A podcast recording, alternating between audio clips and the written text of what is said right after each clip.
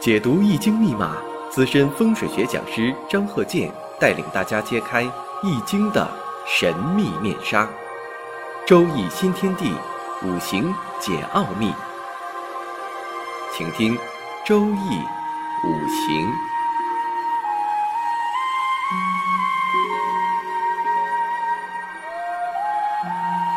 上山微电台荣誉出品。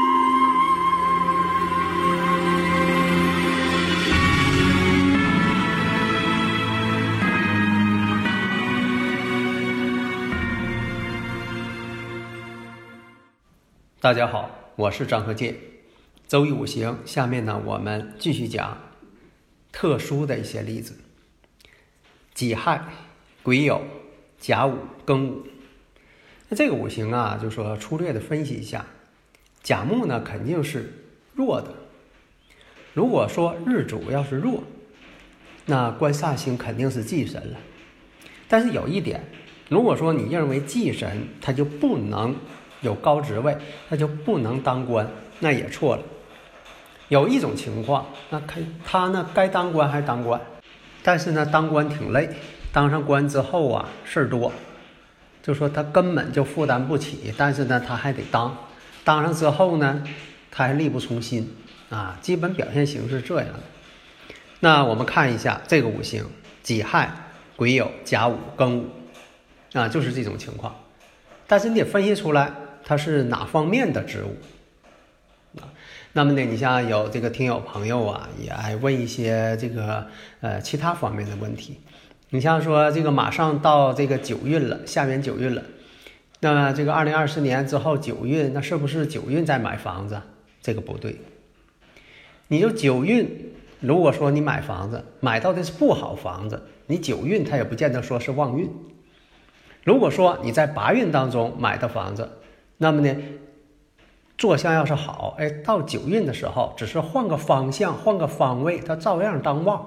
所以有些这个古典的住宅呀，啊，它旺了几百年，那它都在旺运，啊，所以不见得说的到九运买九运就一定好。你要在九运买一个不好的房子，一样不好。呃，但是有一点呢，就说这个房子呢，啊，这个八运买的时候，那它就是八运。你说我再怎么这个换朝向，哎，它也是八运。这就像说你出生的年月日，该哪个时候出生的，那就是哪一年。啊，你说你是这个八零年出生的，你说到了二零二二年了，你还是八零年出生的，你不可能说自己是二零二二年出生吧？到明年你说我又是二零二，那是不行的。所以呢，在这里呢说一下，该是哪年的地运就是哪年的地运。但是呢，呃，这个以前的地运啊，建的房子虽然时运，但是未必呢它不好。嗯，那刚才呢说了一下这个生日五行，所以你不用这个啊看它呃仔细点，就跟他算的旺衰呀。其实你会了之后，一眼就看出来了，这个就是弱。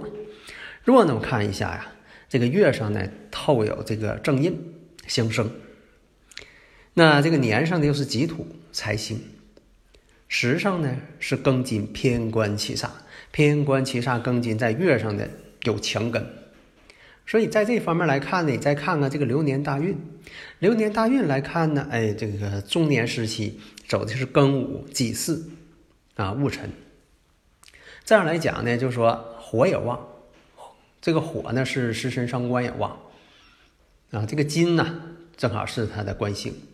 那，你联想一下，你说这个火旺，火对他来说食神伤官，走这大运食神伤官，因为每个人呢，虽然说这个八字是一定了，但是呢，他运不一样，所以有的时候这一生当中啊，同一个人他可能换很多职务，换很多行业，所以不见得说的你用这个观看这个生日五行这八字，就一定铁定他他这个这一生就做啊一样的工作啊，这就错了。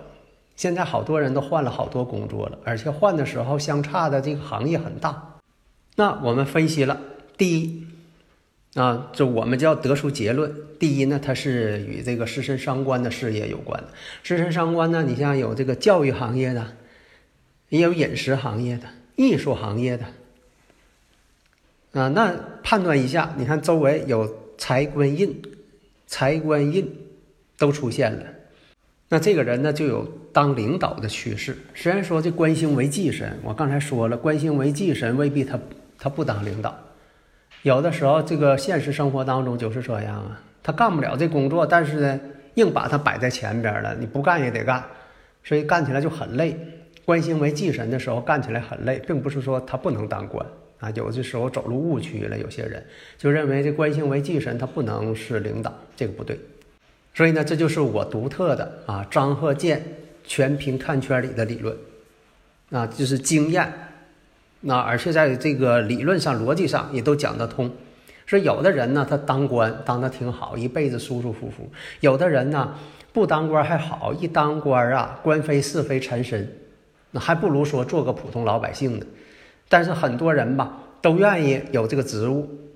那么这些判断，你能不能得出结论了？能得出了，这个人属于管理者，跟教育界有关。那等号后边写什么？校长。这个生日五行啊是不能重格的，为什么呢？年上有亥水相生，它重不了。那么再看运势，运势呢也是非常重要，因为这个人呢，你说他一出生就是校长。他一出生就是这个大领导，这个不行。呃，走的运势如果正合拍了，哎，正好住他了，那他就当校长。如果说的这个运呢再往前走，这个小孩呢是一上学或者在幼儿园就当这个小班长，等大了之后不走这运了，反而呢啥也不是了，啥也当不上了。那这运呢就不住他。所以你像说的啊，这个。中青年时期呀，如果说的走的是好运，那这个人飞黄腾达，那正好赶点儿上了，啊，要啥来啥。如果说你说小时候啊，学习的时候来财运了，财还是是忌神来财运了，反而不利于学习，就知道花钱跟大人要钱，特别那十个大拜日的孩子，啊，不爱学习还花钱。那么呢，再看婚姻，婚姻呢也跟时代有关。你比如说在以前那个老一辈哈。啊这个对离婚呐，都觉得很不好开口的事情，很丢面子的事儿，所以离婚的很少。你就说有这个阴差阳错日啊，婚姻宫相冲啊，十个打败日啊，女命带伤官呐，他都不会离婚啊，就说的对付着过啊，只不过这一是这个生活就不说话就得了，少接触就得了，或者是有一方总在外地。现在来说呢，这就非常脆弱，婚姻上，所以来看呢，这个两个婚姻宫，但是我们判断一下什么时候动婚呢？那看一下壬戌年，壬戌年呢，这个午戌呢，啊半合，这属于啥呢？只能说是谈恋爱。那到了癸亥年，哎，癸亥年呢，这个呢，只能说啊用神到位啊，用神到位呢，也不见得说就结婚。所以有的人吧，总是把用神呢看的这灵丹妙药啊。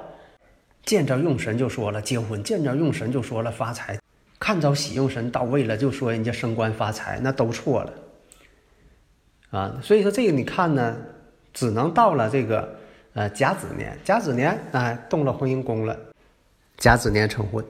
你像如果出现了这个丙辰年，丙辰年呢这个辛未运，我们看一下，那丙辰年呢辰酉相合，丙火呢与这个。月上呢，这癸水，这癸水呢又相克了。月代表什么呢？月代表家庭啊，长辈呀。那这一判断，那出的事情呢就跟长辈健康有关系了。所以这都是啊，家里人的信息同步，你判断的时候都能够看出来一些事情。所以呢，判断呢就是以五行为依据，那么你所有问题，人生的所有问题都展现在你的眼前，这就是这个准确性。所以呢，这个很多朋友啊，在听我这个预测讲解这方面呢，我都是用语音来解答，请大家一定要注意啊！只有这关键词、名词、特殊名词，我写文字，怕写错了，必须得写文字，因为有的时候特殊名词你在听的时候怕写错字。其他的我都是用语音来解答，为什么呢？以证明我就是张鹤健教授本人解答，不是电脑复制的。不是别人替啊我做这件事情，我都亲力亲为亲自做，啊，张和建老师这个呃东北式的啊普通话，大家呢就经常听就能够熟悉啊。好的，谢谢大家。下堂呢我们接着讲五行的判断技巧。